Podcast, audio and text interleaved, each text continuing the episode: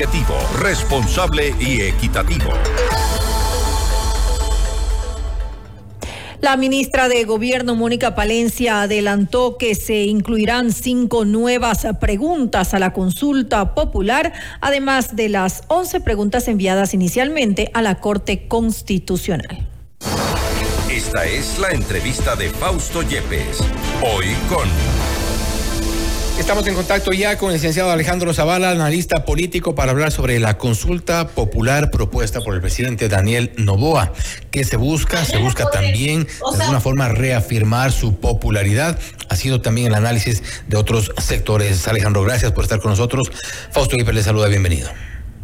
Hola Fausto, buenas tardes. Muchísimas gracias por su invitación. Un abrazo grande para usted, un abrazo grande para toda su audiencia. Una lectura primera de lo que ocurre con esta consulta popular. Once preguntas, algunas con cambios que podrían bien generarse eh, en torno a esta, eh, desde la Asamblea Nacional, con proyectos que pueda enviar el presidente de la República, pero han dicho eh, desde varios análisis que es una consulta que ha sido presentada de alguna forma vacía, sin contenido. Bueno, Fausto, yo quisiera pedirle que eh, me, me abstenga o me abstraiga de opinar de la parte estrictamente jurídica, ya que yo soy eh, consultor político y no soy abogado. Entonces, desde la parte, visto desde la parte eminentemente política, esta consulta tiene tres claros objetivos. El primero, evidentemente, cumplir una oferta de campaña, con lo cual la credibilidad del presidente puede ir a aumento porque está cumpliendo efectivamente lo que prometió. La segunda parte, hacerle a la sociedad entera hablar de los temas más importantes de, este momento, la seguridad, el tema de la generación de empleo, la depuración de instituciones. Eso que ya esté en el debate, que se mantenga en el debate, es importante. Y la tercera, me parece que usted lo, lo adelantó de alguna manera, manera en su introducción, es que evidentemente el presidente va a poder estar en la picota, estar en la palestra, estar en todo el centro del debate. Ya hemos visto estos días cómo ha eh, acaparado prácticamente con sus declaraciones del debate y eso siempre le va a servir para mantener una popularidad que entre paréntesis está altísima, según Comunicaliza, tiene 70% y esto le puede dar evidentemente un espaldarazo más político aparte de los proyectos que está aprobando en la Asamblea. Pero no suena quizá poco responsable hacer una consulta para eh, mantener una popularidad, para un poco elevar su perfil y tal, tomando en cuenta que el país tampoco está en condiciones de votar por estas, por estas razones al menos 60 millones de dólares. Por eso yo aplaudo sinceramente, mi querido Fausto, esta, esta forma de escuchar a la ciudadanía. El hecho de, de incluir cinco preguntas más y ser sensible al, al, al, criterio de otros sectores me parece muy bueno, porque evidentemente otros sectores estaban diciendo, o sea, ¿por qué tan poca consulta para tanta plata? Digamos, esa era como la fórmula. Si ahora usted incluye a otros sectores, a otras visiones, a otros temas, que son importantes también para el resto de la sociedad, me parece que es una buena forma de complementar y además es un muy, muy buen mensaje. Acuérdense que antes los mandatarios eran lo que nosotros ponemos y no aceptamos nada de otros lugares, de, de ningún otro lugar que venga. En cambio ahora se nota una apertura, se nota una forma de escuchar y eso me parece que siempre va a ser saludable y además va a justificar realmente la inversión que se va a hacer, que es bastante grande eh, en una consulta popular.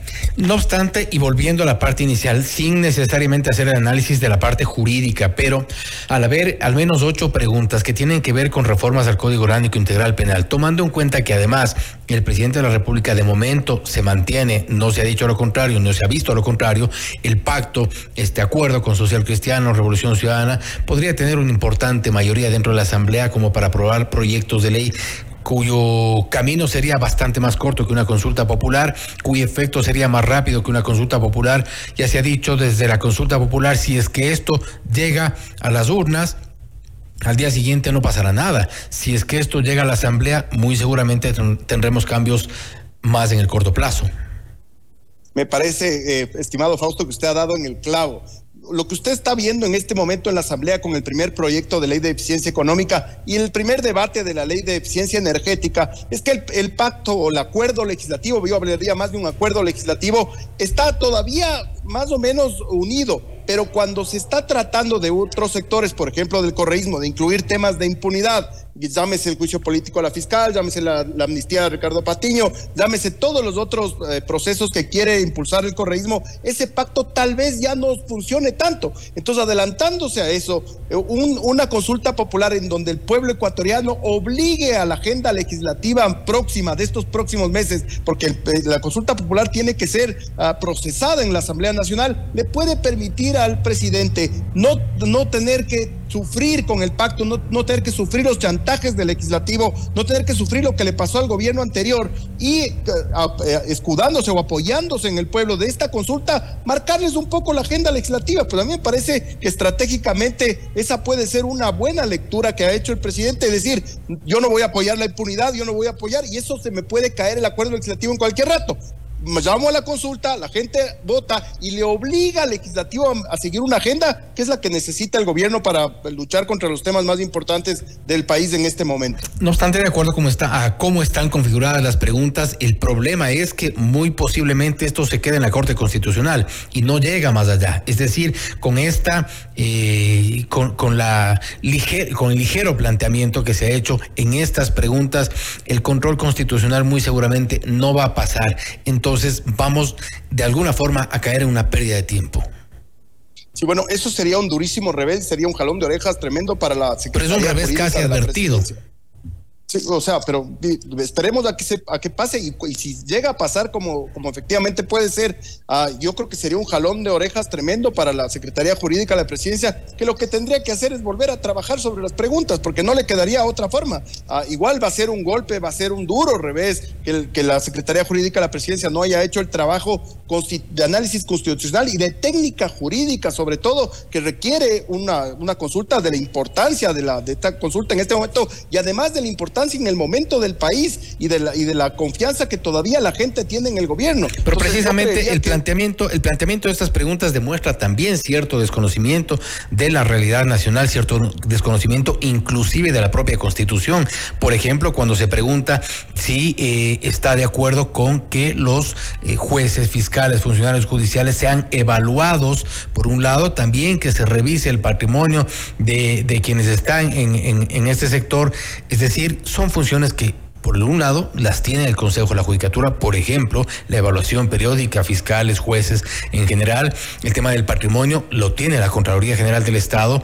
Eh, son preguntas que, más allá de obvias en su respuesta, son, eh, son competencias que existen ya en el Estado. Sí, estimado Fausto, pero a mí lo que me parece es que haciéndose eco del caso Metástasis y de, ver la podredumbre que, por ejemplo, jueces de la Corte Constitucional, el mismo presidente del Consejo de la Judicatura, Fausto, o sea, no, no estamos confiando en las instituciones porque estamos viendo a qué nivel de podredumbre hemos llegado después de, ser testigos del caso Metástasis. Me parece que esto es una ratificación, un, llamado de atención para que estas instancias que sí, como usted dice, son las responsables, tanto Judicatura como contra eh, sepan que los ecuatorianos vamos a estar con... Pero entonces la, pregunta debería ir quizá eh, eh, en el sentido de reestructurar un Consejo de la Judicatura, tener otro tipo de conformación del Consejo de la Judicatura, por ejemplo, tener otro tipo de conformación, no sé si de la Contraloría General del Estado, es decir, algo más estructural que permita que esas competencias que hoy existen se ejecuten realmente y que sean además eficientes, porque eso no, no es lo que ha ocurrido. Tenemos jueces corruptos, tenemos jueces eh, regalando habeas corpus, regalando acciones de protección eh, en favor de exalcaldes, por ejemplo, y no ha pasado nada. Sí, estimado Fausto, o sea, ahí lo, ahí lo importante, y usted da en el clavo, es que si usted, por ejemplo, van a salir voces, evidentemente, de juristas que digan que usted está alterando la estructura fundamental del Estado y que después usted no puede hacer eso, esos cambios por, por consulta popular. Bueno, en el debate jurídico es complicado, por eso mismo hay tantas voces de tantos juristas. Yo creo que el presidente lo que ha hecho es tratar de hacer preguntas, si usted quiere, hasta obvias, pero para eh, eh, ejercer el respaldo del pueblo, tanto en la agenda legislativa como en el rol de las Fuerzas Armadas de Seguridad, como en la generación de empleo, pero sobre todo en la depuración de estas instituciones que nosotros hemos visto con, con estupor los, lo, manchadas. Pero ninguna pregunta apunta a la depuración. En el caso de la función judicial, por lo menos. Bueno, en, el caso de la investigación del patrimonio de los jueces es una forma de depurar. Si usted encuentra un juez corrupto que no puede justificar. Pero la Contraloría lo puede hacer perfectamente, lo puede hacer ahora sin consulta, lo podía hacer ayer sin consulta.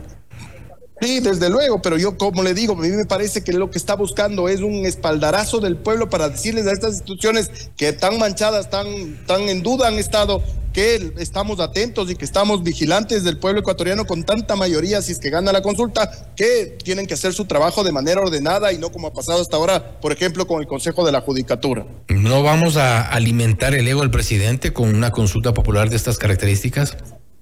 Bueno, yo creería que no, porque mi teoría, por ejemplo, estimado Fausto, es que el presidente no debería ni siquiera participar demasiado en el, en el debate, sino entregarle a la sociedad civil, que sean los pools de abogados, que sean los líderes de opinión, que Pero igual no participa mucho tampoco. Perdón, Igual tampoco participa mucho el presidente en el debate porque, salvo dos o tres entrevistas que ha dado, pero habla muy poco sobre, sobre lo de fondo. Por eso, entonces yo lo que creo es que si es que él entrega a la sociedad civil, a los abogados, a los líderes de opinión, a los gremios, a las organizaciones no gubernamentales, y ellos son los encargados de, alentar este debate, de discutir las, las verdaderas ah, urgencias que tiene el país, creo que puede sacar una, una buena, un buen resultado más allá de su ego, porque lo que importa en este momento debería saber todo el mundo que es el país y, los graves problemas, el estado calamitoso en el que estamos. Lo que importa es la seguridad más que la popularidad del gobierno. Alejandro, nuevamente gracias por haber estado con nosotros. Igual hay mucho que hablar sobre esta consulta popular planteada, sobre si habrá o no más preguntas, en qué sentido irán y ver también cuál es la, la posición de la Corte Constitucional. Nuevamente gracias. Mi querido Fausto, muchísimas gracias por la invitación. Un abrazo cordial a usted y un abrazo grande a toda la audiencia. Gracias también. Ha sido Alejandro Zavala, analista político, hablando sobre la consulta popular planteada por el presidente Daniel Novoa. ¿Qué busca esta consulta? Si también es una forma de medir o sostener una popularidad cumpliendo ciertas ofertas de campaña, también es parte del análisis. No obstante, cuánto hay de fondo en las preguntas, cuánto hay de cambios posibles en el corto plazo en estas preguntas, pues eso aún está por verse. Esto es Notimundo Estelar, siempre bien informados. Usted está escuchando Notimundo. Periodismo objetivo, responsable y equitativo.